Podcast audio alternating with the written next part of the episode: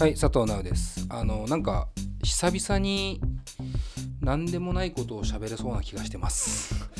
なんかこうイベントのね告知だったりとかねこうリニューアル後ちょっとバタバタしてたんでなんか今無ですゲストも無です。なんか僕らしかいない感じで非常にリラックスして喋ってますけども。あのなんか話したいことっていうかまあなかなか忙しかったのもあってあんまりそのなんていうの？どっか行ったとかさ何見たとかさネットフリックスぐらいしか話してないじゃないですか基本的には。だ僕も良くないなと思って見に行ってきましたよ。Once Upon a Time in Hollywood わかりますか？イワッティいや全然わかんないです。全然わかんないんだ。全然わかんないだろうね。はい。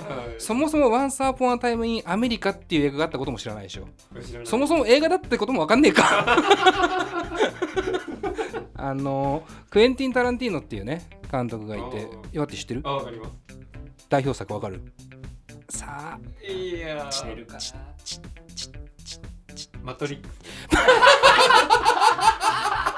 いいなあ出ないいわいなあいやそれは出ない。まずそれ監督2人組だからね。兄弟っていうかまあ姉妹っていうか。なまああのタランティーノは有名なところで言うとパルプフィクションとかね。レザーボアドッグスとかさ。はい。キルビルとか。あはい。有名。ホテイそうだよ。ホテイ好きなのにタランティーノのキルビル。わかんないのおかしいでしょ。でなんかここ最近ってあのヘイトフルエイトっていうさあの映画とかあとそれの一個前なんだっけね。すっげえ長くてあヘイトフルエイトがちょとにかく長かったんだよあの8人の要は人間が一つの小屋に集まって会話劇が繰り広げられるんだけどその小屋にたどり着くまで1時間以上かかるっていう すげえあのいつ行くのってずっと思うこの感じ。っていうのが、まあ、タランティーノ映画にあるあるっちゃあるあるでまずその導入に1時間っていうその これ5分にできたんじゃねって思うこと結構あるんだけどまあタランティーノってそういうなんかいわゆる映画頑固親父みたいなとこがもはやすごくてなんかまあやっぱ2時間超えてこないと映画じゃないと思ってる感じもあるし、まあ、もあのとにかく映画館で見ないといけないっていう何て言うの？まあほんと頑固親父なんだよね。あの飯食ってる途中で携帯みんなみたいなラーメン屋と一緒だよね言うたら。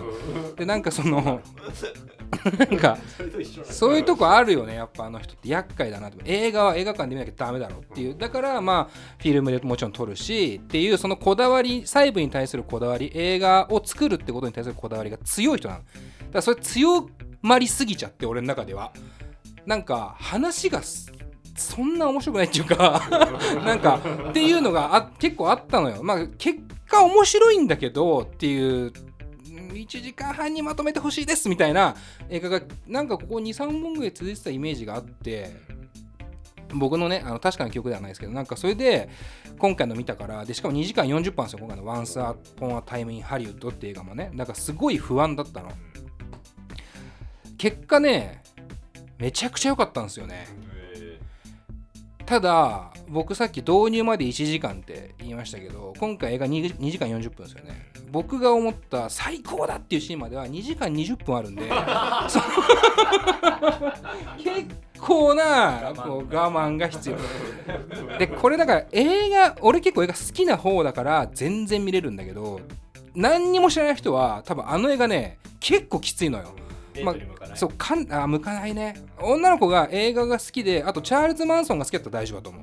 チャールズ・マンソンってあの昔アメリカにいた、まあ、シリアルキラーなんだけどシリアルキラーというか、まあ、要は自分たちがヒッピーの女の子を囲自分がヒッピーの女の子とか男を囲ってそいつらに殺しをさせてたっていうやつがいいの凶悪犯が。そいつの話でもあるしそのハリウッドの当時50年代60年代の映画の歴史の話でもあるわけだから何にも知らないとこの人誰だしその事件何だしここどこだしってなっちゃうのがすごく難しいなって思ったしその2時間20分の間には今回のあらすじで言うと要は映画スターちょっと落ちぶれた映画スターとそのスタントマン役だった人2人が、まあ、そのうち仲良くなっててもうもはやちょっとバディ的になってると相棒っぽくなってるってそれがスタントマンがブラピで映画スターがレオ様なんだけどレオナルド・ディカプリオ。この2人の演技がマジで鬼なのね。まずそこが最高だから2時間20分全然見れるんだけどでプラスでその当時の映画の撮り方とか当時流行っていた商品とかっていうものを架空で作り出したりとか実際やったりとかするんだけど本当に史実的にあったものを。そこに対するこだわりが結局タレント強すぎるわけ。例えば 16mm がうんぬんとかなんか何十ミリでプリントしたとか何十ミリでなんとかかんとかっていう話もすごい出てくるような要は映画を作るこだわりみたいなのが映画の中に入っちゃってるって感じなのよ。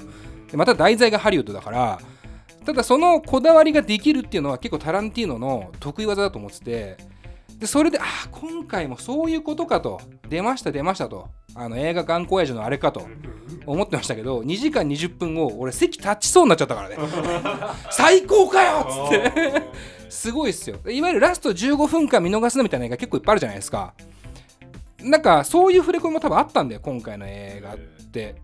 でも全然想像と違うそのあそういうことねラストっていうのはっていうめちゃくちゃ面白い映画だったのであの見に行く人はまずその50年代60年代だね。多分話的には69年前後の話だから。要はウッドストックとかあってヒッピー最前線というかの時の話だからその時のこうねちょっと文化っていうかさアメリカのなんとなくの流れだったりとか映画が何が流行ってたとかを調べていくと非常に面白くなると思いますだからチャールズ・マンソンも出てくるんだけど主役じゃないよ。全然主役じゃなくてそこが言えないんだけどすごく難しくて。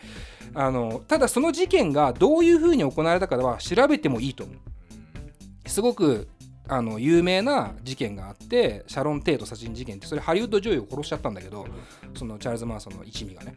その話が出てくるんだけどまあそれ見てからのおさんすみたいなね。っ ていう感じで、えーぜひとも皆さんね見てみてくださいというわけです。で今日はあのこの後僕らだけで企画をやるんですけどもあのーおそらくですねレディオ DTM 史上一番音楽の話するんじゃないかなと思いますよ。なんかパッと原稿見た感じだとあなるほどね力入れて音楽の話していいのねみたいな。なんか音楽番組なんだけどしちゃいけないみたいな空気あるからさ。うちの番組そっちの方向性じゃねえからみたいな空気すごい出てくるけど今回はあの音楽の話をがっつりしたい回にしたいなと思っております。最後までお楽しみください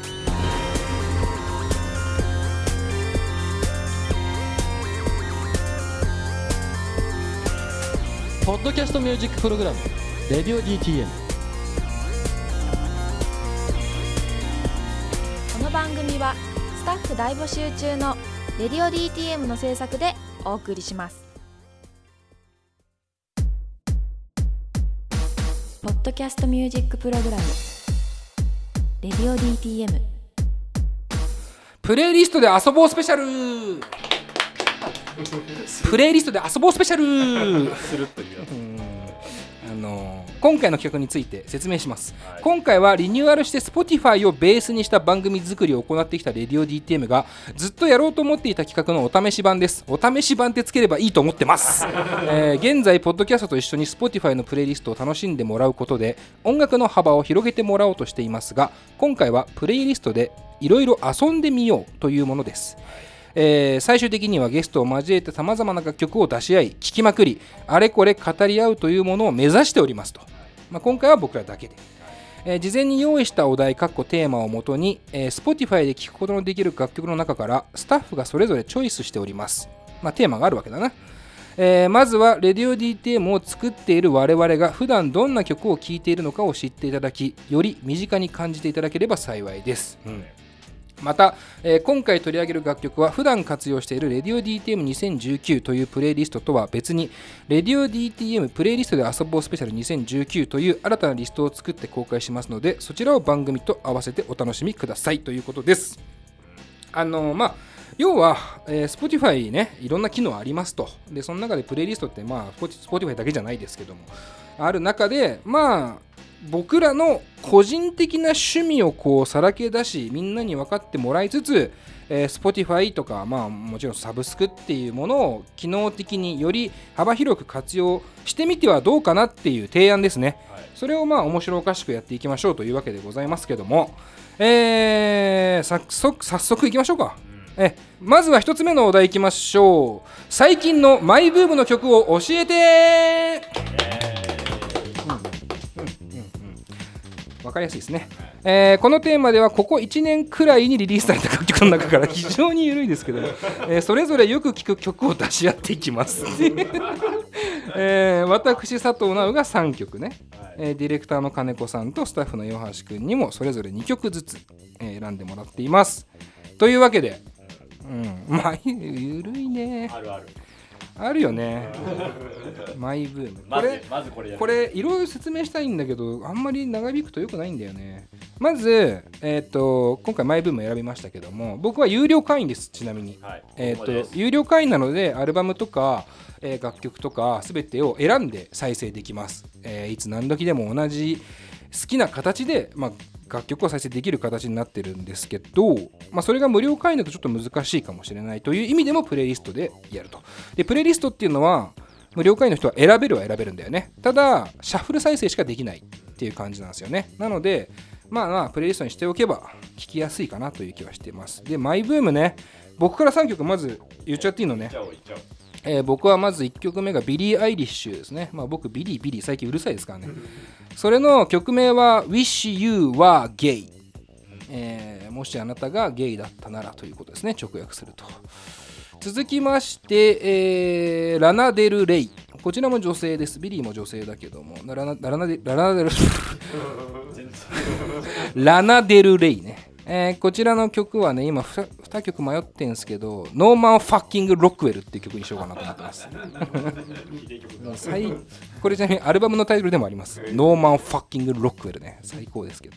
続いて、えーバンドものも選びました。全部ごめんなさい。日本のアーティストじゃないんですけども、ブラック・キーズっていうバンドの Lo/Hi っていう曲ですね。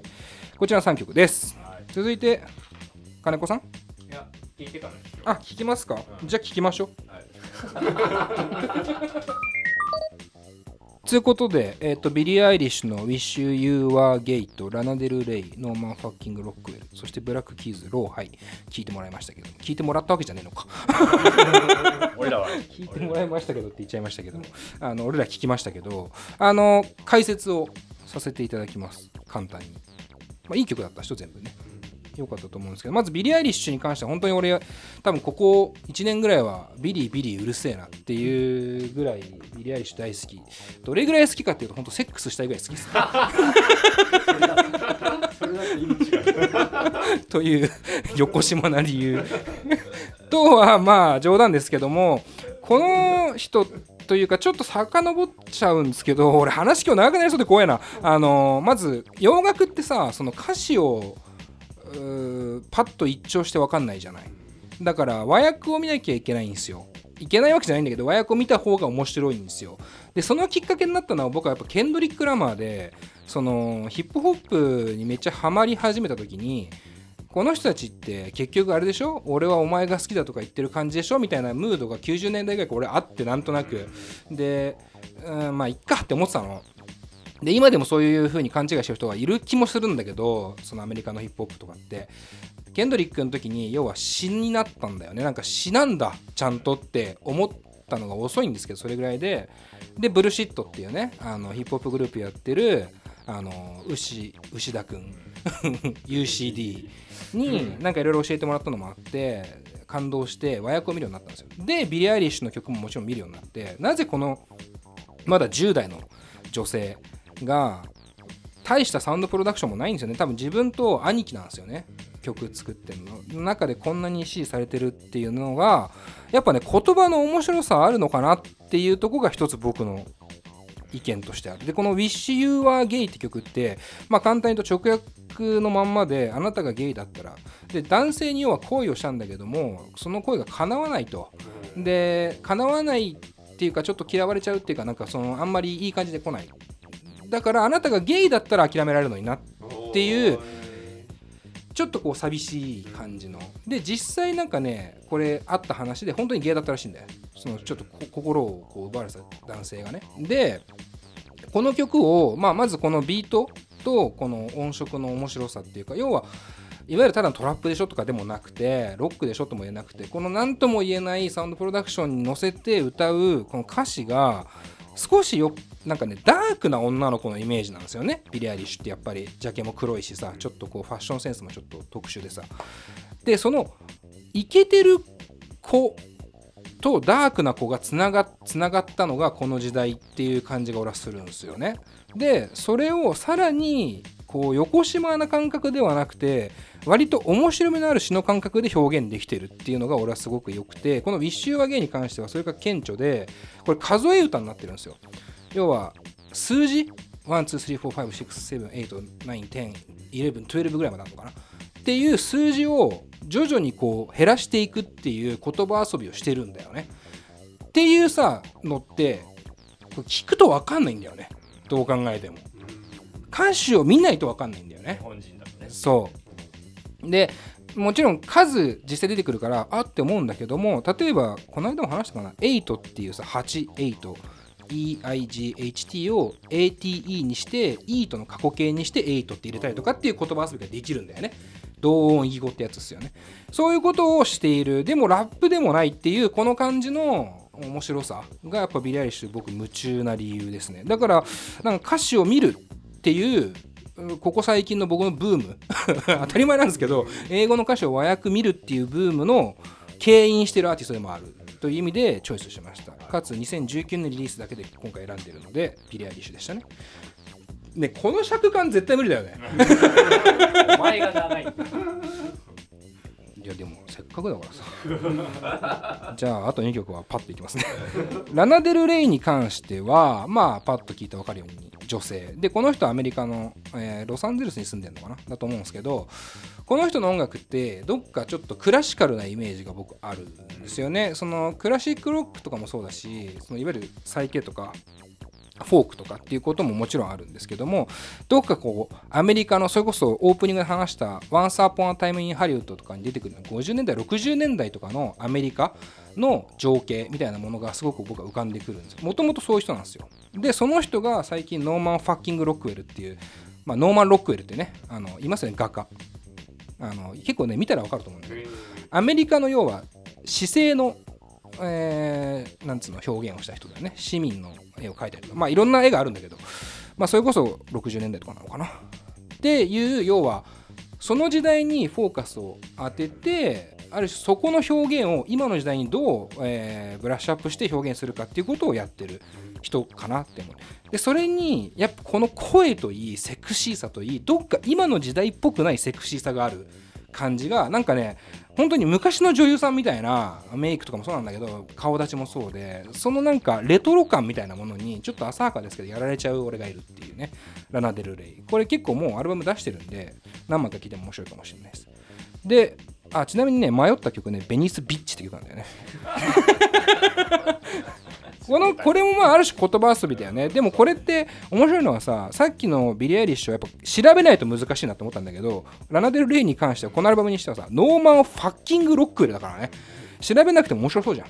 であと Venice Beach が Venice Bitch になってるしなんかあその辺の面白さみたいなのがあるかなっていう気はしてますね。で最後ブラック・キーズに関してはまあ2人組のロックバンドなんですけどあのーレッツ・ロックっていうねアルバムが出て僕結構出た当時は結構騒いでましたけども説明は特にないです。レッツ・ロックっていう そのなんかこのロックまあもちろんロックってジャンルのこともそうなんですけどレッツ・ロックってまあ多分英語で言うとじゃあ行っちゃいますかみたいな。なんか乗り乗ってこうぜみたいなイメージなんだけどその通りだな。こんなにスタンダードなロックアルバムで久々になんか五角形全体的に広いなみたいなアルバムが出てきたのは久々かなと思って、えーチョイスしました。という3曲がまあマイブームかな。あと5万曲ぐらいあるんだけどね。という感じです。じゃあ金子さんの選んだ曲いきましょうか。こっちの感想なし。確かにそうだそう言わんっていいぐらい感想聞くか、うん。どうでしたか？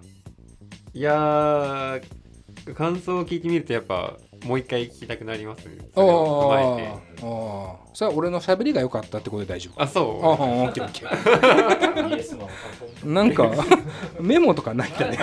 メモとかしろよじゃあ。なんかしてんだ一応。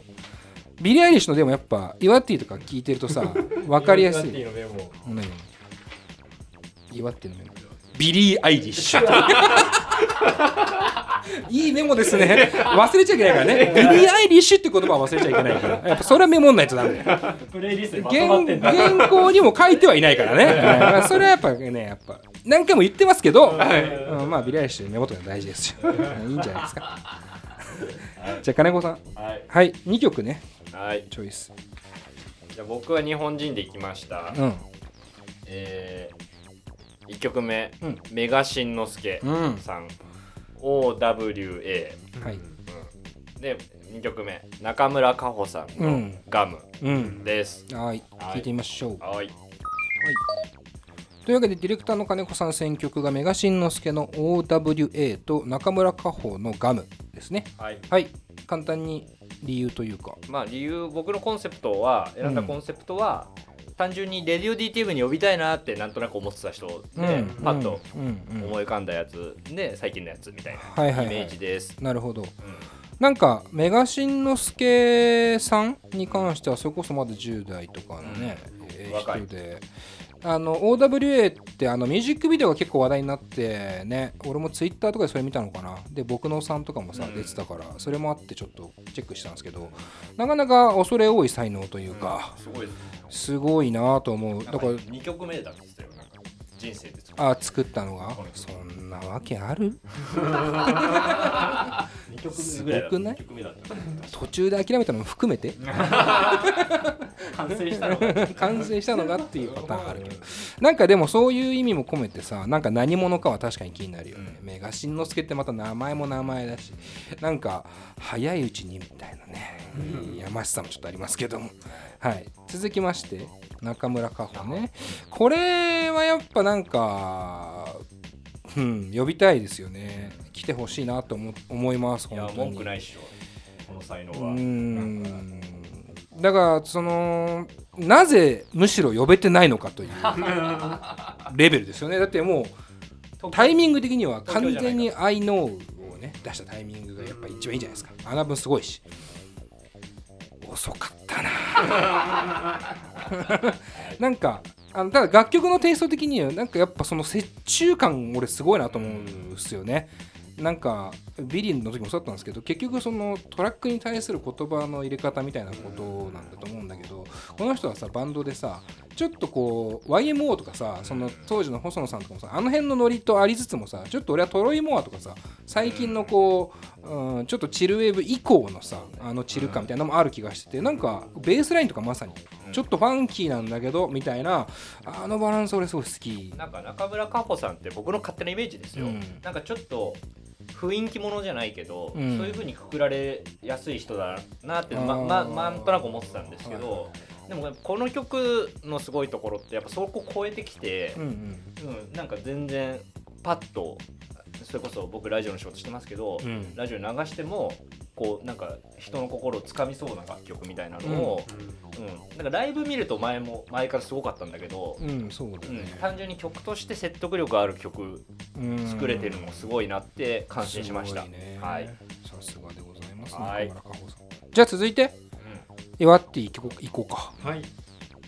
何を選んだえーと坂本慎太郎さんの未来の人お前へ好きだな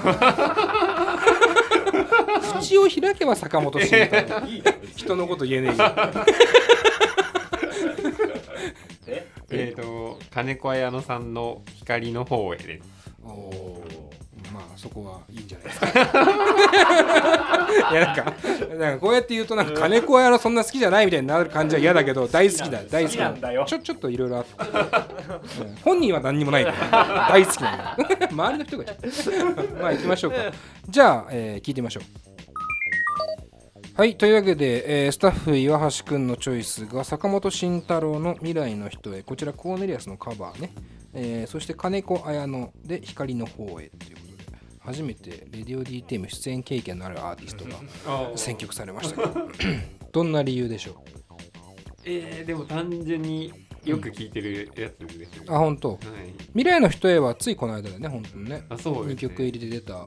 1曲目のなんだっけ？船。小舟。小舟？はい、小舟じゃないんだね。こっちなんだね未来の人。あの方が好きでしたね。えーちなみにコーネリアスの元の曲は聞いたことあるんですか？あ聞きました。あ聞いたんだ。やっぱこっち側の方がいいなって。いうが良かったです。ねえー、好きだな。坂本慎太郎が好きなのね。何にハマったの？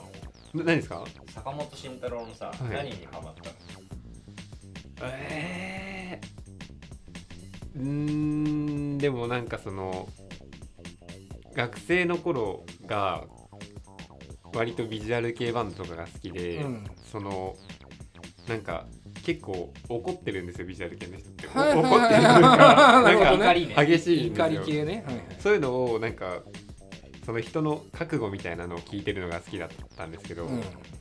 坂本慎太郎がなんかもうそれの上の世界に行っちゃった感じがするというか。ああなるほど。ちょっと達観してる感じというか,、なんかもううん。この世のものじゃないみたいはいはいはいなはい。いい表現。のがなんか不思議ですごいなって思いながら聞いてます。意外とちゃんと聞いてるね びっくりしたわ。なんか別の視点からいくとさこれ未来の人へってメロウェーブスっていう結構最近のアルバムでしょ？コーネリアスの。2年前ぐらいのアルバムだと思うんだけども。あのアルバムの偉大さをまた感じちゃうね。って思いましたね。なんか結構なんか坂本慎太郎がカバーに選ぶってねおってやっぱ思うよね。まあコーネリアスだからさもちろん仲はいいんでしょうけどもうちょっと意外だったなっていう感じはしましたそして金子綾のね、はい。うん、こちらは？もうでも普段からよく聞いてる。か らあそうなんだ、はい。でも俺金子屋の岩ティがうん。金子屋ののどういうところがいいのってうん。聞いたことあるんですよ。ああその回答すごい良かったえななんかその今日本が暗い中で、うん。その希望を見出せない中で、うん。なんか目の前の幸せを大事にしようみたいなのを歌ってるのが すごいすごいな。どうした？どうした？お前どうしちゃったの？心配だよいやいやなんもなんもないですけど。なんかあったの？いやなんもないですけど。急にちゃんとしたコメント言い始めた。どうしたの？マジで。お前さて大木くんが来たからお前。いやいや先週の話。先週友達だからちょっとなんかいいとこ見せてろと思ってんじゃないいやいやいでもいいコメントマジで。いいよねて言っちゃったけど息たってなっちゃったけどいいコメントです本当に。僕も大好きです。金子屋のなんかやっぱバンドメンバーをしっかりこうねあのー固めてからというものをやっぱりその音楽性に深みが出たなという感じはしますよねなんかそのルーツまでいろんな人のルーツまでこう飲み込んでしまうような、えー存在感があるなという感じはしますね。いいチョイスでございました。はい、というわけで、えー以上最初のテーマが最近のマイブームを教えてでした。はい。はい、ポッドキャストミュージックプログラム「レディオ DTM」では次のテーマに行く前にミニコーナーを挟みたいと思います。題して Spotify 活用術講座ぽいですね。このコーナーでは Spotify をただ音楽が定額で聴き放題のサービスだと思っているあなたにこう使えばもっと楽しいよというものを布教するコーナーです。いつか Spotify の内部の人をゲストにお招きしていろいろ聞きたいですね。確かに。あの僕ら Spotify の本社何回か本社って言っちゃいましたけどちょっと最近なんか脳みそが 縮こまっちゃったのかな？口と脳の連携が取れないっていう病気ですけども。あのー本社何度か行ってて内部の人もお会いしてるんですけど当たり前のように音楽は好きでただそれ以上にさ俺らが知らないことを知ってるんだよね Spotify に対しての。こうしたらいいんすよとか実はこれできるんすよみたいな。まあ当たり前だけど、えーということなんですよ。というわけで以上。あ 活用術ね。僕の使い方的に説明しますね。まず Spotify を開きます。サーチボタンを押すと全てのジャンルのところに New Release っていうのがあるんですよ。でここには New Music Wednesday とか New Music Friday。これは Spotify が作っているプレイリストです。オフィシャルの。で要はその週に何回かその時出た新曲をコンパイルして上げてくれてるわけです。だからとにかく新曲が来た人はこれを聴いちゃえば割といいとでその下にはですねリリースレーダーっていうのがあるんですよ。これはおそらくあの Spotify が作成してるんですが自分のあの聴いた音楽に合わせてあなただったらこういう新作のリリースあるんですけどどうですかっていうおすすめをしてくれるプレイリストなんですよ。これはね俺めちゃくちゃ聴きます。基本的にこれずっと聴いてます。え。でまああ大体俺やっぱこう外で聞くからうん Spotify は。だから歩いてて聞いていい曲だなって思ったらアーティスト名を見てそのアーティスト名のその曲が入ってるアルバムを聞くとか、もしくはシングルカットっていうかシングルリリースが最近多いので、まあ、それだけ聞くこともあるかなと。でプラスその下にはニューリリースのリリースレーダーの下にはですねアルバムがずらっと並んでいくわけでございますよね。だからこの辺はあのチョイスして聞くというのがまあ一番僕は大きいですね。あともう一個その中でよくあるのが俺これ聞いたけど聞いたって言われるパターン。であそれリリースレーダーにも入ってなかったなってなるとそのアーティストまあ調べますわな。これ有料会員限定になっちゃいますけども。調べてアーティストのページに行きましょう。例えばじゃあブラックキーズでさっきのページに行くとあのフォローっていうのがね一番右上に出てくるんですよ。このフォローをしておくとこの人たちの新曲なり、えー新譜なりっていうのが出てくるとこうお知らせ的なものが来る。っていうかまあ自分が好きだよっていうことができる、まあ、Twitter とかだから SNS 的な使い方もできるっちゅうことなんですよね。でそれをさらに与えられるだけではなくて自分から与えたいというか自分の趣味も全世界に行きたいという時にプレイリストってやつを作っていくわけなんですけどもこれは自分たちのプレイリスト自分が好きなプレイリストを作るんだけどこれは、えーマイライブラリーってとこに行くとおそらくね一番上にもプレイリスト作成ってのが出てきます。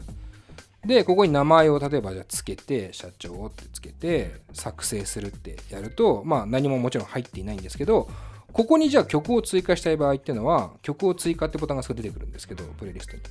でそこからまあ検索をかけていく。だこれも結局有料じゃないとなかなか多分できないのかなっていう気はしてますね。僕的にはこんなもんですかね。普通で言うとこんなもんかな。なんかあります？僕はこういうのやってますみたいな。えっと、うん。えーじゃあ一応ラジオ制作者としてうん。おすすめの楽しみ方ううん。んなんですけどまあ Spotify だけじゃなくてもう一個アプリあのうん。シャザム？うん。あそのね。を使うんですけど、なんとなくこう街を歩いててラジオ流れてたりするじゃないですか、うんそれをシャザムでうん。聞き取らせてうん。でシャザムそのまんま Spotify 入れてるとうん。Spotify に追加するみたいなの、うん。できるありますね。その連携ね。そうう。ん。でそこそこで Spotify 街で拾った音楽を Spotify に入れるでしょ、うん。そしたらそれを、まあ、プレイリストにするんですよ、うん。その曲を、うん。そうするとプレイリストにするとあんたこの曲入れてるんだったらこれも好きじゃないみたいなのが出てくるんですよでそれをあの適当にいたずらに追加していくんです。うんうんでそれ後で聞くんです。うん。うんでそうするとその拾った番組あるじゃん。それ把握できたら、ちょっと気になった時に、うん。その番組聞いてみるといいです。うんうん。そうすると女その自分がか適当に入れた曲流れてたりするんで、ああその要は放送局側のディレクションしてる人とかが、うん。そのおすすめの曲のプレイリストじゃないけど、うん。その指定から楽曲を選曲してる。そうだから、あこいつ Spotify で選曲してんなっていうのが分かるよっていう。それダメじゃん。俺にやらせろ。先読みできる。なるほどね。まああるわな。そのシャザムとの連携は超大事だな。じゃあ大事大事。ね。なんかもう結構な時代じゃない。うんだからさこう今金子さんが言ったのってさ偶然から曲の要は自分の音楽の幅が広がるってことなんだけどそれ多いじゃん。昔なら無理だったよ。無理無理無理。周りに聞き聞くしかなかったよ。うんこの曲誰の曲ですか？って今でも聞いてくる人いますけど僕たまにバーテンとかやってるといやシャザムしろよって言いたくなるもんね。っていうねそれがまた Spotify で聴けて全部のアルバム聴けちゃうみたいなことが巻き起こるの面白いね。でも幅広がりますよ結構。広がるよね。そうこのなんかね偶発性がやっぱり大事なんですよねサブスクって。いたずらにやった方がいい。そう。うん。これネットフリックスも一緒ですけどサブスク系は全部一緒だなちなみに岩ってなんかある？独自なとこ独自のはでもそんなないですかね今のところあそうなんですねじゃあこれから学んでってください 時間がないから速攻切るというね感じ まあ以上な感じですけどちょっと簡単ですけどもまあこういう感じでこう今後こうやったらもっとよく聴けるよみたいなのは少しずつ提示していきたいなと思っております。はい、というわけで先ほどのコーナー続いていきましょうか。えーっとプレイリストをねみんなで作るコーナーですけども2つ目のテーマこちらです。カラオケで必ず歌う俺のお箱はこれだ。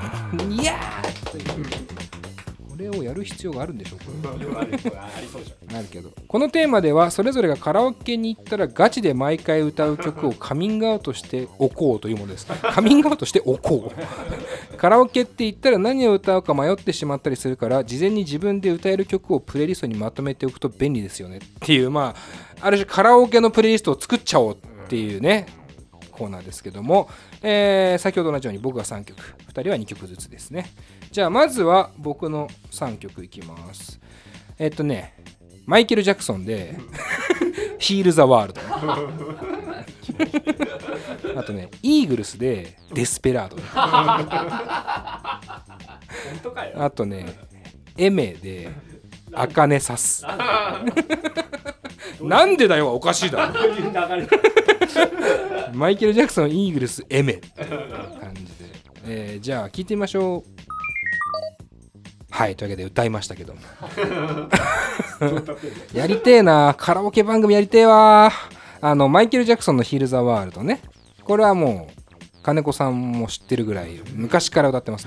僕、あの、マイケル・ジャクソンのデンジャラスってアルバム好きなんですけど、で、デンジャラスツアーに僕行ってるんですよ。東京ドームにね。あの、一緒に1回だけ見てるんですけど、まあ、それもあって結構思い入れ強いんですけど、デンジャラス自体が。やっぱね、こうヒール・ザ・ワールドのね、半音ずつ上がっていく感じがエモいんだよね。あそこ気持ちいいのよ。割とね、そんなにこう、なんていうの、キーの幅も広くないし、結構いいのよね。え、そういうことでしょ、カラオケで歌うって。で、2曲目のイーグルスに関しては、やっぱこう、最初の「でー」がやばいよね。やっぱそこを早めに言いたい。貯めたいから、でーで。だから、でーを最初に言って、スペって言いたいんだよね。で、これは僕、ピアノも練習しました。いつか結婚式で歌いたいなと思って。まず彼女いませんけど。えーそして、エメね。えー結局エメよ。いろいろ言うけどいろいろ言う結局エメよ。今の時代。エメなのよ。なんか、これ、まあまあ、これはね、いくつか理由があるんですけど、これ、ちょっと名前は出せないんですけど、僕、あの、YouTube でカバーソング歌ってる若い子のミックス作業をすることがあるんですよ、実は。仕事で。で、そうすると、10代とか20代前半の子だから、今流行ってる曲をカバーしてくれるのね。で、大体米津玄師とか、菅田将暉とか多いんですけど、あと、ヨルシカってバンドとか多いんですけど、その中でエメがあって、あ、エメってこのアイマーって書く人だって思ってて、なんか一曲だけしたの、蝶々結びとかなんかその曲かな。してたんだけど、この曲をカバーした時に、何これと思って、いい曲じゃん。って思って原曲聴いて、そあ、こんなに声かっこいいんだみたいな。で、このやっぱいいところは、サビかなって思うところが、サビじゃない。サビは次だってなるところがやっぱこう見せどころですよね。カラオケでね。上げててあ歌い歌い上げてんなってなった時にサビこれからなんっていう期待感をやっぱ持たせたいという意味でエメの茜さんです。カラオケだから別に、うん、き聞きはしませんよあんまり歌いたい。のいい曲なのよ、まあ、エメ自体は好きなんだけどこの曲は歌いたい。歌いたい。はい。ひどいね。えーじゃあ続きましていきますよ。はい。金子さん。はい。どうぞ。ぼ僕はお酒です、お酒のそれはちょっと、ううんんでっかいの買いたいもんね。そして？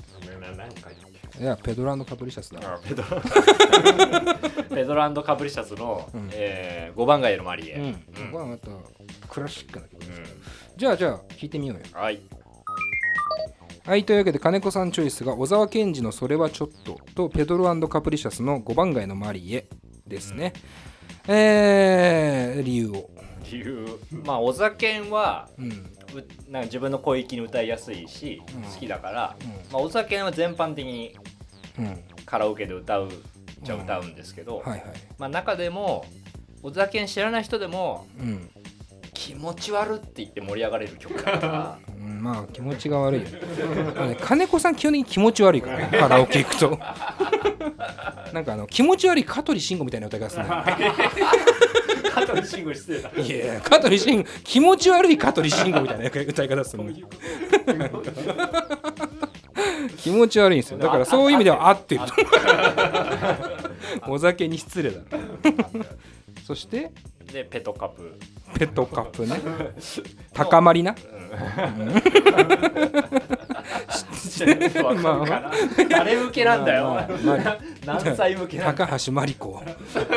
改め高橋真理 改めっていうか旧姓？旧名？まあもはやね。そはや。人の曲ですけど、うまあまあオリジナルは、ペットまあうん。高橋真理子さんっていう人がさもともといたんで高橋真理っていう名義で、今高橋真理子って「ごめんね」とかあんじゃん。知らない？知らねえか。い いやいいや。まあまあ超,、まあだ超有名なこ曲です、まあ有名ですよね、まあなんか歌謡っぽい感じで、これは、うん。あの僕そんなにカラオケ行かないので、うん。行くとしたらなんかあの知り合い職場のみんなとかとかだから行く行くとまあおつぼねさんみたいな方もいるじゃないですか、でそういう方にも分かる曲を歌うべきだなことこに思うごまするために歌ってるわけだよ。そうこれ歌うとあのおばさま方もあのお姉様方か。お姉様方も喜んでくれる。ババアな ババアが喜ぶんだろおめえが歌うとよ。ごますって。媚び売ってよ。よく知ってるわねって言ってくれる。だから行きたくねえよ。っていうかそもそもカラオケほぼ行かない俺らがやる企画じゃねえよ 次。はい。いきます。イワッティはい。これが一俺が一番気になるよ。じゃあどんな2曲を？えっ、と布袋寅泰のうん「POISON」と、うん。うん。シャ乱Q のうん。シングルベッド、いいね。いいね意いいね。聞いてみましょう。うんいや興奮しちゃいました。ねやっぱそのシングルベッドにもったいない感あるね。正直何がエモいってもう歌えないことがエモすぎるでしょ。マジで。やばいよ。いやご本人今ね喉病気でしょ。いやーと思いますよ。いい曲選ぶじゃん。歌うんだこれを。え好きですね歌うんだ。やっぱ今さ実はワンコーラスで聴いてないわけ。だから結局「コロー」は聞いたんだけど「コロー」は聞けてないからそこ大事だよねやっぱね。その「コロー」を間違えないかどうかっていう。多分これがやったら多分大丈夫なんだ。2音しかないから。歌うんだね。はい。いやだって全然歌わないもんねそうですかね。ああそうですね。俺らの前で歌歌わないじゃん。俺結構歌うのに お前が歌ったの。岩手が歌ってるカラオケ行こうよ。今日カラオケ行こうぜ。カラオケ行くカラオケで打ち合わせしようぜ。どんなラジオ早く次行こう。ありがとうね。えでもどんな時に歌うかだけ教えて。えどんな時に？んでもカラオケってでもうん大木とよく行きます出た 先週登場の大きい ビビると呼ばせてもらうけど。いやビビるの登場回数増えそうだなどうやら。共通の友達できちゃったから。誘っちゃう。ただ大木の前で歌うシングルベッドは気持ち悪い やっぱ。そうですね大木の前じゃないでしょやっぱね。もうちょっと女子の前で歌ってほしいですけどまあそんな感じでただカラオケに行きたくなるというテーマでしたけども、えーこれがカラオケで必ず歌う俺のお箱はこれだでした。はい。現在レディオ DTM では番組で流す CM スポットの枠を販売しております毎月3万件を超えるアクセス数がある音楽番組を使って効率的にイベントの告知や企業 PR などをしてみませんか？詳しくは番組サイト内の特設ページをご覧ください。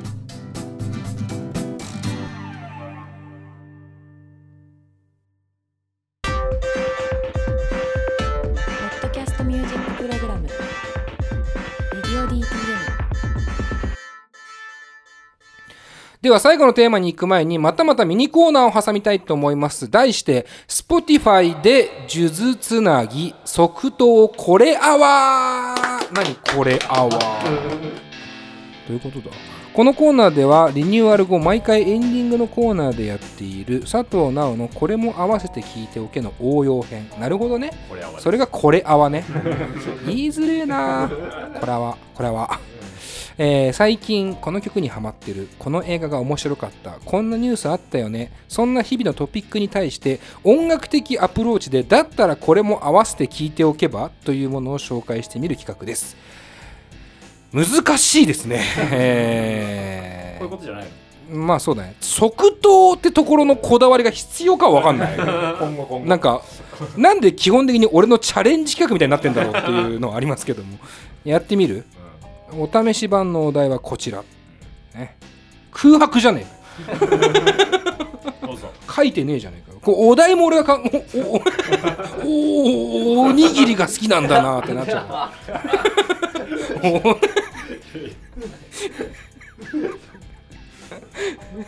きすぎんだ山下清山下清が好きすぎんだ。えーっと。あの曲になっちゃうじゃねえなんかそれ違うんだけどあのー、モロハで米。そっち行かない。そっち行かない。あのーなんかオープニングで今日喋ろうと思ってたことが1個あったんでそれをせっかくなんでここで。ちょっと趣旨とずれちゃうんですけどダニエル・ジョンストン追悼ってのはどうですかね。音楽番組です音楽番組ですかね。今日は割とねちゃんとした。ダニエル・ジョンストンという方をご存知ですか？はい知ってますあ知ってる、はい。なんで知ってんの？あの絵の人ですよね。絵の人。あまあまあまあ間違いではない。絵も描くからな。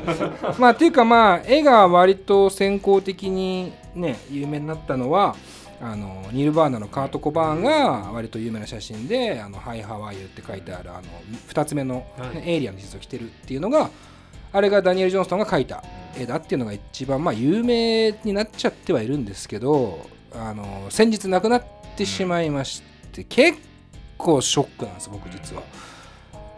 なんかダニエル・ジョンストンってうーんすごくこう説明が難しい人なんですよね。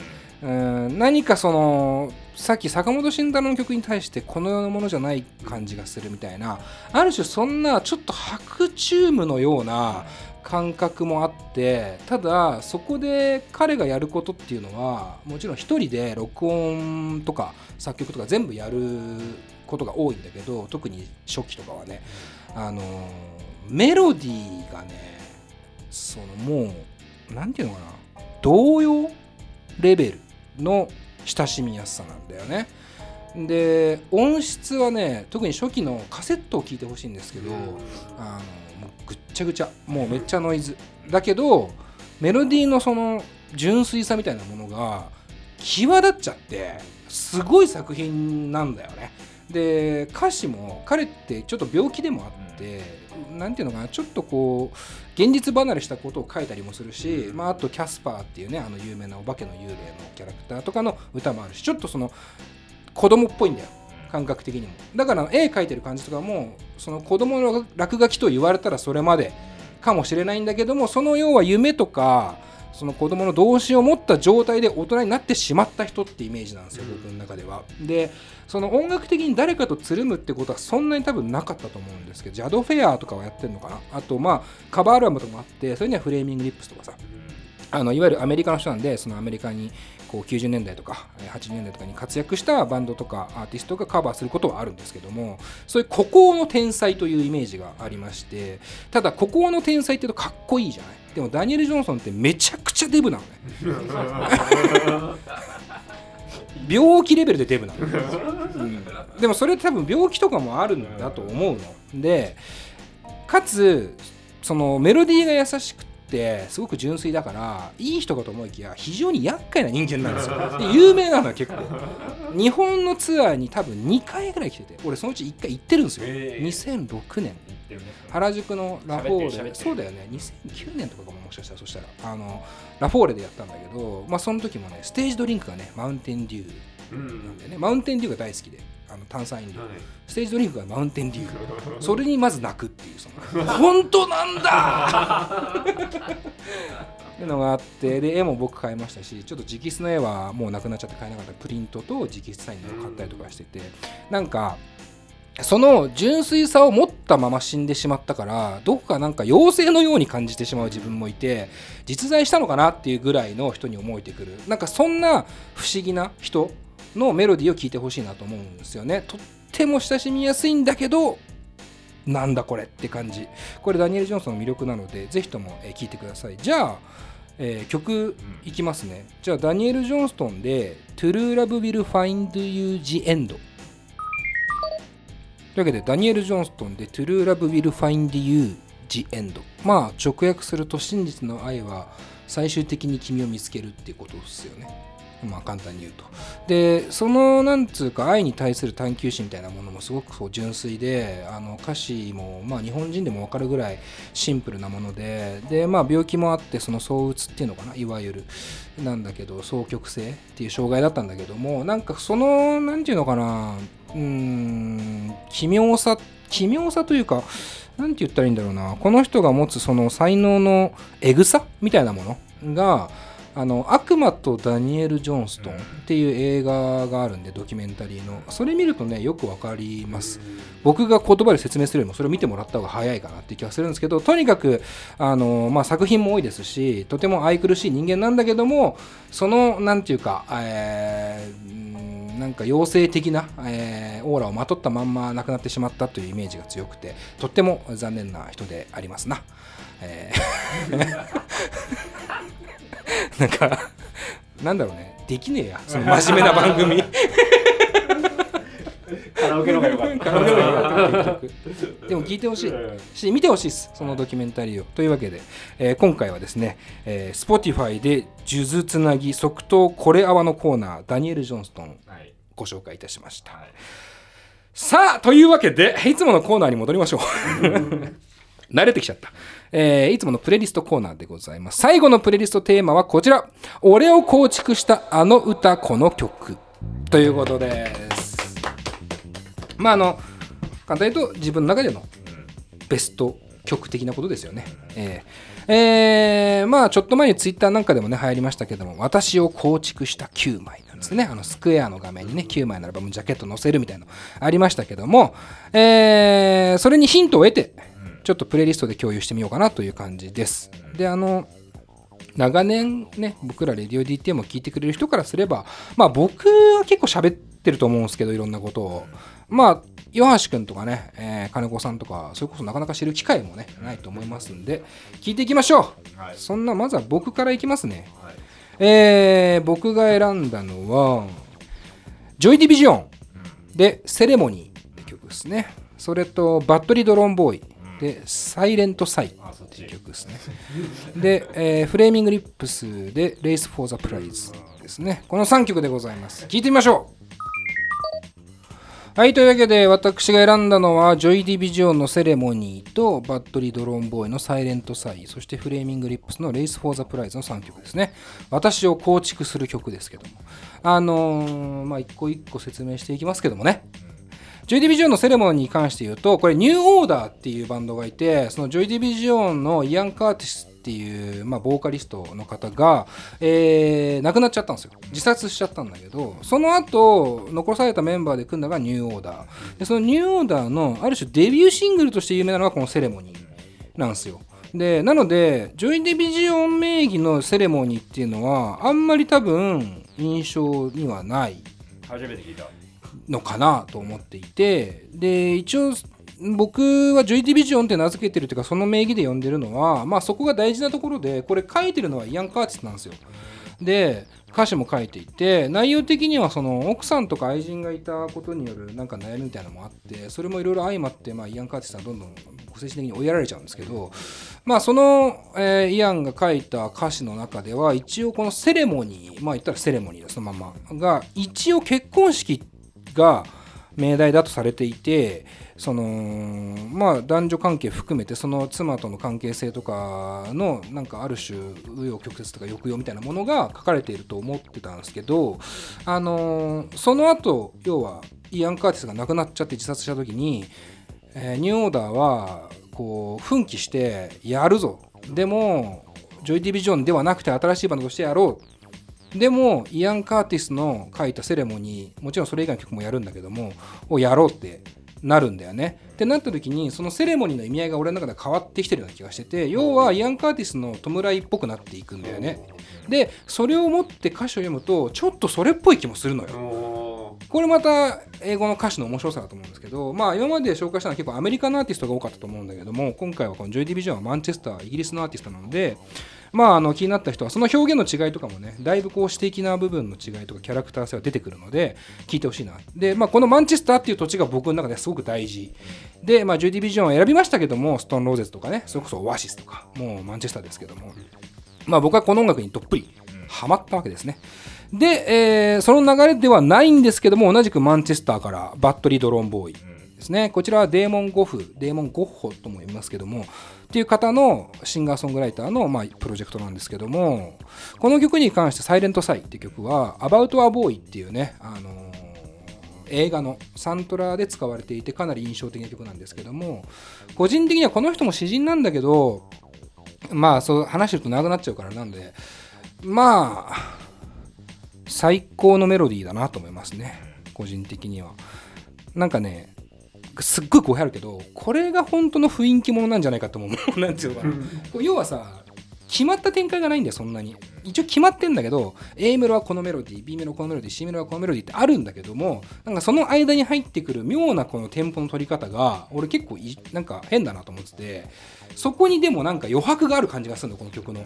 という意味でなんかバットリートロンボーイの中ではかなり僕は好きな曲。でこの人自体も僕はその見た目を真似してるって言ってるぐらい大好きな曲てか人であの大学時代にはあのアルバム1枚全部コピーしましたけどね、えーグラストンベリーでライブを一人でやったんですけどそれを自分でやろうとしてコピーして、えーオーディションに行ったんだけど受けす受けさせてすらしくれなかったっていうか。あなんかサークル入ってないからって言われて。っていうのもあって思い出深い曲ですねそして最後はフレーミングリップス。これはもう短くいきますけど。やっぱこのタタンタ。やっぱその俺の音楽的な感動というかその衝撃の一つの指標。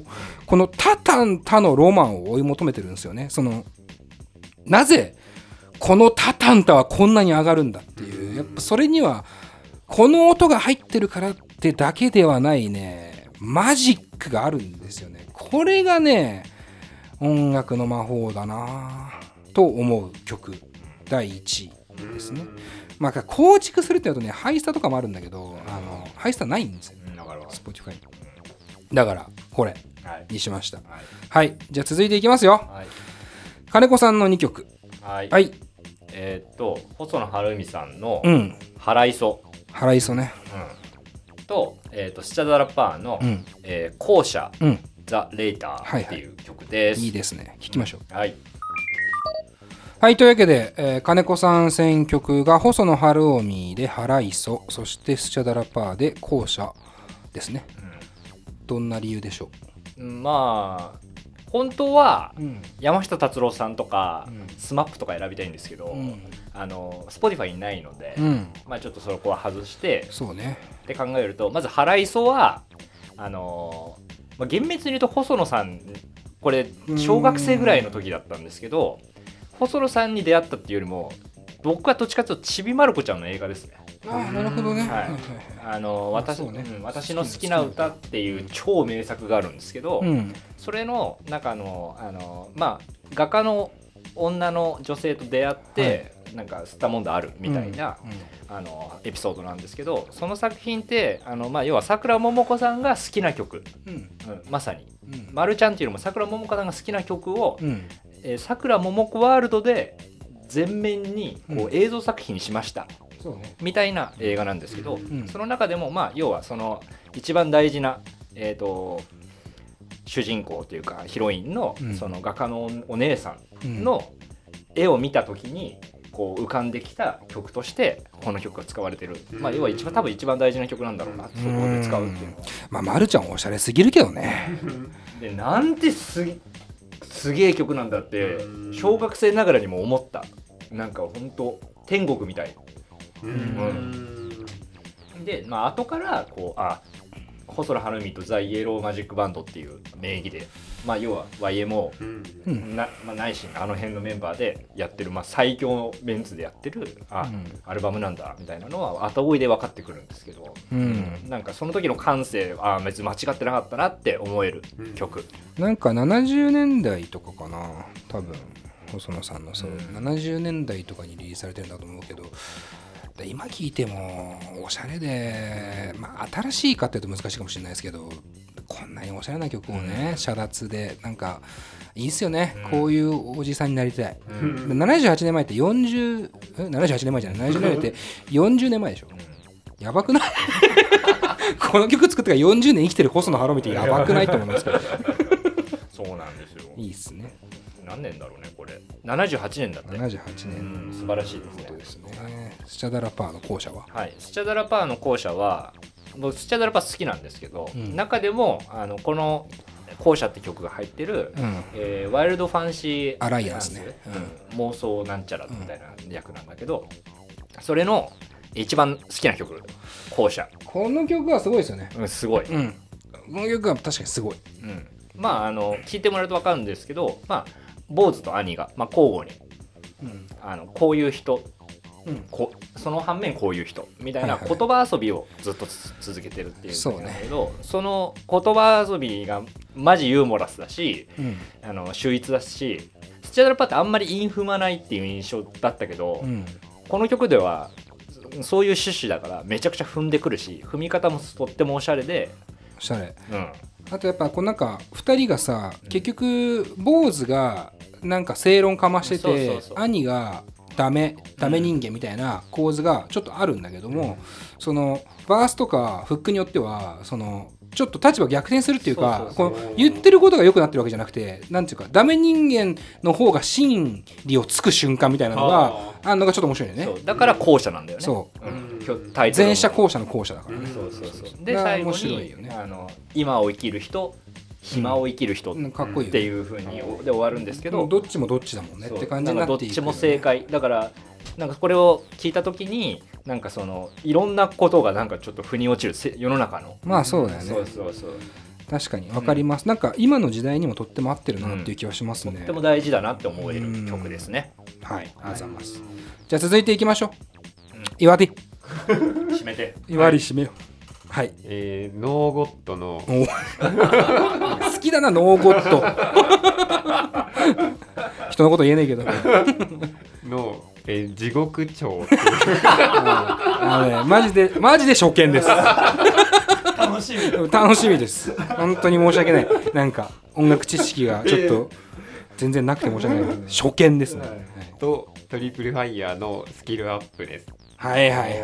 あいいですね。なんかこうレディオ DTM 出演経験のある人2組も出してくれてますね、トリプルファイヤーと金子屋もね出してくれました。じゃあ聞い。てみましょうかはい。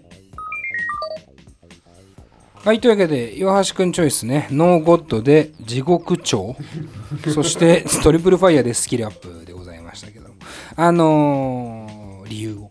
あででもなんかそのそれこそ今でもうん。ナウさんが勧めてくれたうん。ブラックキーズとかかっこいいなと思うんですけど、はいはいはいそういうのの一番最初が多分こういう曲だったかなっていうああその潜在的にかっこいいなって思う曲みたいな、はいああはいはい大事だよじゃああれなんだ。その掘り始めの原体験ぐらいのイメージなのかなノーゴッドがあーかもしれないですね。はいはいはい。このなんかさ要はヘビメタとかさ、はい。その激しいものはさ、はい。割と掘ってはい、いたの？それとも掘ってるというかはい。割とノーゴッドにフォーカスが当たってたの？いやでもなんかビジュアル系バンドが流行ってる中ではいはいはいはい。なんかたどり着いた感じです。なるほどね。なんかだってシドとかも好きだもんね。あそうですね。はいはい。なるほど。なんか岩橋君のやっぱ根底に出てくる趣味ってそこなんだよね。うん。毎回話すとね。なんかボーイもそうだけど、はい。ボーイも好きってね言ってるけど結構やっぱビジュアル系とかその、うん。ヘビーロックなイメージが強いです。なんか久々にこういう感じ俺正直聞いたんですよ。これだからあんま良くないですけど音楽リスナー的にはさあんまり聞かないっていうのもね。いいもんですね、なんかねちょっとテンション上がりました、ええ。あなんかライブ見てえなと思ったし、うん結構大きいこ大きいところでやるんだろうからだけど、うん。なんかでもこういうバンドってあんまりなんていうのかな。やっぱ周りうんにいないからうん。ね新しい感覚なんで呼びたいですね。なんか。こういう人たちを呼びたい。なんかどこでこう決めにかかってんのかみたいな話はしたいなっていう気はしました。あざっす。でトリプルファイヤー。はい。スキルアップ。はい。これはやっぱあんだ。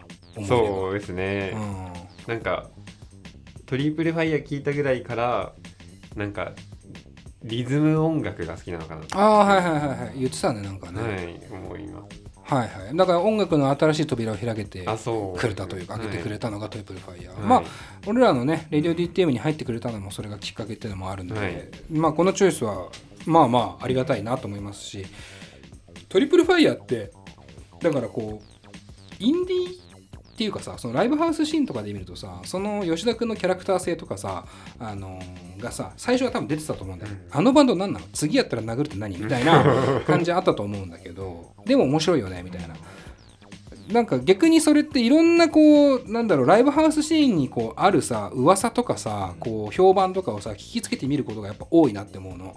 そんな中さ割とまっさらな状態でさトリプルファイヤーをさパンって聞く人ってあんまりいないと思うんだけど、あのーすごく新鮮な感覚で聞くとリズム音楽にはまっていくっていう大きな扉を開けるんだなっていうのが俺すごい嬉しいなと思います。なんか音楽的に聴いてるんだよねそういう意味ではね。はいあのあれを聞いて吉田さんって面白いなって思うのが普通の感覚だとするならばそこでリズム音楽に行くっていう岩手の感覚もある。でそれはやっぱ音楽好きのねこのリスナーの人たちもねなんかどこにチャンスが転がってるか分かんないから、そういう意味では今日聴いた楽曲とかももしよかったらプレイリストで聴き返してね、あのやってほしいなと思います。というわけで、えーかなり長々やってまいりましたけども、えーお付き合いありがとうございます。あの、ラジオ上というか、この番組上ではね、音楽が流れてないので、ちょっといろいろ大変だったかもしれないんですけど、まあ、こういうさ、遊び方ができる、ね、ようになったので、皆さんちょっと活用しながらね、Spotify じゃなくてもいいけど、全然、あのいろんなサブスクを使いながら、あの僕らのレディオ DTM もね、楽しんでほしいなと思います。で、あのプレイリスト、あの先ほど言いましたけども、レディオ DTM プレイリストで遊ぼうスペシャル2019っていうプレイリストを作って、そこにもろもろまとめてありますので、ぜひとも皆さん聞いてほしいなと思います。はい、CM!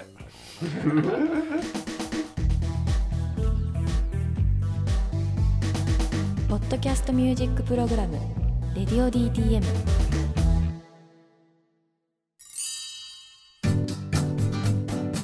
現在レディオ DTM では番組で流す CM スポットの枠を販売しております。毎月3万件を超えるアクセス数がある音楽番組を使って効率的にイベントの告知や企業 PR などをしてみませんか？詳しくは番組サイト内の特設ページをご覧ください。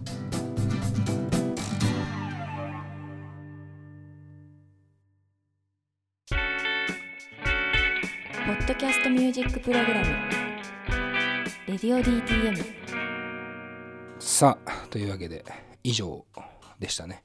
なんか、え今、どんぐらい撮ったんですか？テープ上は、はいはい。テープ上は2時間です、ほんや。よくねえな。ポッドキャストってやっぱさ時間の制限がないのが魅力なのよね。だからそれがさデメリットになる瞬間があるんだよね。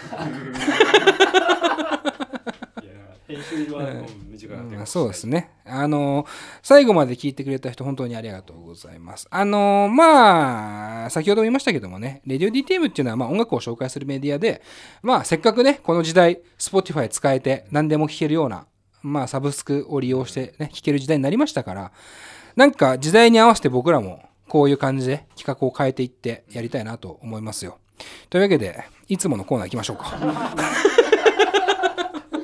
しょうがないじゃん。やれって言われてんだから。はい。佐藤直のこれも合わせて聞いておけ。どこに合わせんの どれに合わせんのマジで。どこに合わせようかな。超迷うな。山下清山下清に合わせんの難しいけどさっきやったしってのもあるし。これ合わなんかさこれはなんかダニエル・ジョンストンがのいい話とか交えたんだけどなーって思ってますよ。ましてや収録時間も伸びてますしこの後に及んでやるのかっていうのもありますけども、まあ、全曲だとちょっとさすがにこれに合わせてのこれがないんでちょっと岩橋君にはい今日流した楽曲流してないか今日選んだ楽曲はい。の中から1曲選んでもらって、あの好きなやつこれよかったなってやつ、はい。そこに合わせていきますよ、しょうがねえから。やりたくねえけど。うー。メガシンのすけさん。そこだそこだよ。予想してなかったわそこか。そこ用意してないでしょ。そこ用意してないけど。そこ用意してねえな。なんでなんで？えー、でもなんか単純にこういう曲調すごい好きでちょっとファンキーなってはい。なんの他にも知りたいなって感じでした。あーまあだからファンキーはい。モンキー。ベイビーズ。やめるファンキーでもねえから。ファンキーでもねえしモンキーでもねえんだよあの人たち。ファンキー加藤一時期ハマりました。よファンキー加藤ファンキー加藤来ねえかなってねずっと言ってたよ。あいつが一番ファンキーじゃねえっつって。何がやばいって言って。全然ファンキーじゃないんだよ。ありましたけどそうっすね。なんかじゃあ新譜1個？入れようかな。ちょっとファンキーなとチックチックチックの。ワロップだっけな。最近出たんですよアルバムが。ちょっと方向性違うんですけど。ただねすげえいいのよ。えー、あのチックチックチックってあのびっくりマーク3つのバンドなんですけど、はい。まあ、発音なんでもいいってバンドメンバー言ってるんですけど、はい。まあもともとはねうんなんか割とドロッとした感じのなんかグロいファンクだったんですけど、徐々に徐々になんかねディスコ方面にい行ってるんですよ。チックチックチックって、だそういう意味ではあのチックチックチックのこの「ワロップ」っていうアルバムはあの踊れるしファンキーだしなんか今っぽいしバンドっぽいしみたいななんかねめっちゃ好きそうだから、えー、俺はねちなみに超好きです。これの、えーそうだな、えーチックチックチックのね、 Wallop っていう最初アルバムから、Couldn't Have Known。これでいきます。はい。聞いてみましょう。というわけで、チックチックチックで Couldn't Have Known ね、はいチョイスしましたけど、いかがでしたか？かいやかっこよかったですっこよかったですか、はい好きですか？はいよかったです。なんか、もうさ、わかんのよ。かっこいいのよ。絶対に。嘘はついてないのよ。ただ、薄いのよ。リアクションが。薄いのそれだけなのそれだけなんだ。こいつの悪いとこは。いいっすねぐらい言えよと思いますけどもまあまあいいですよ。大大きいリアクションなかったけどね。大きは良かったな。大きは良かったぞ。大きな話しすぎだけどねマジで。もう一人スタッフ入りそうなのに。全然大木と関係ない その人の話はしないのに大木の話はする。大木ただの友達だからね。山橋君。あのただ、えっとさっき言ったそのファンキーとかっていうちょっとディスコテックな感じにこうなっていってる感じの中でチクチクチックの俺がいいところっていうのは実はもう一個あってとてもジャンキーだなと思うんですよ、そのそのジャンキーさがただジャンキーすぎると汚ねえのよ、うん、聞いてらんねえのでもやっぱここにまとめ上げる力っていうのはなんかメガシンノスケもある種俺ジャンクフードっぽい感じはあるなと思うんだよね、そのあんまり綺麗にまとめすぎないっていうかさなんかいろんな音入ってるしなんかそこがなんかただ若さも違えば国も違えど時代も違う中でこうリンクしていく感覚みたいなのはまあ自分それぞれで持ってていいんじゃないかなっていう。この人これっぽいよねみたいな面白いかなと思って今回はチックチックチックね新新風をね紹介しました以上です。さようなら。感想とかね。あーまあこんな感じです。はい。こう音楽番組じゃないですか。ただね音楽の話をすることが意外と少ないのよ。という意味では良かったです。あの僕もみんなもあの多少音楽好きだなっていうのは分かったと思うしあのアーティストが来てくれる時ってやっぱアーティスト側の話をしたいからあのどっちかというと聞き出したいんだけどもあのこういう時はね僕らが全こうちょっと前のめりに話せる機会なのでまあリスナーとしては僕らのこのこうこう個性というかキャラクターというかをなんか知りつつ今後のラジオも聞いてほしいなっていう意味合いも込めてやりましたので今後もよろしくお願いいたします。というわけで来週はねゲストが来てくれますんでお楽しみに。今週は以上佐藤直でした。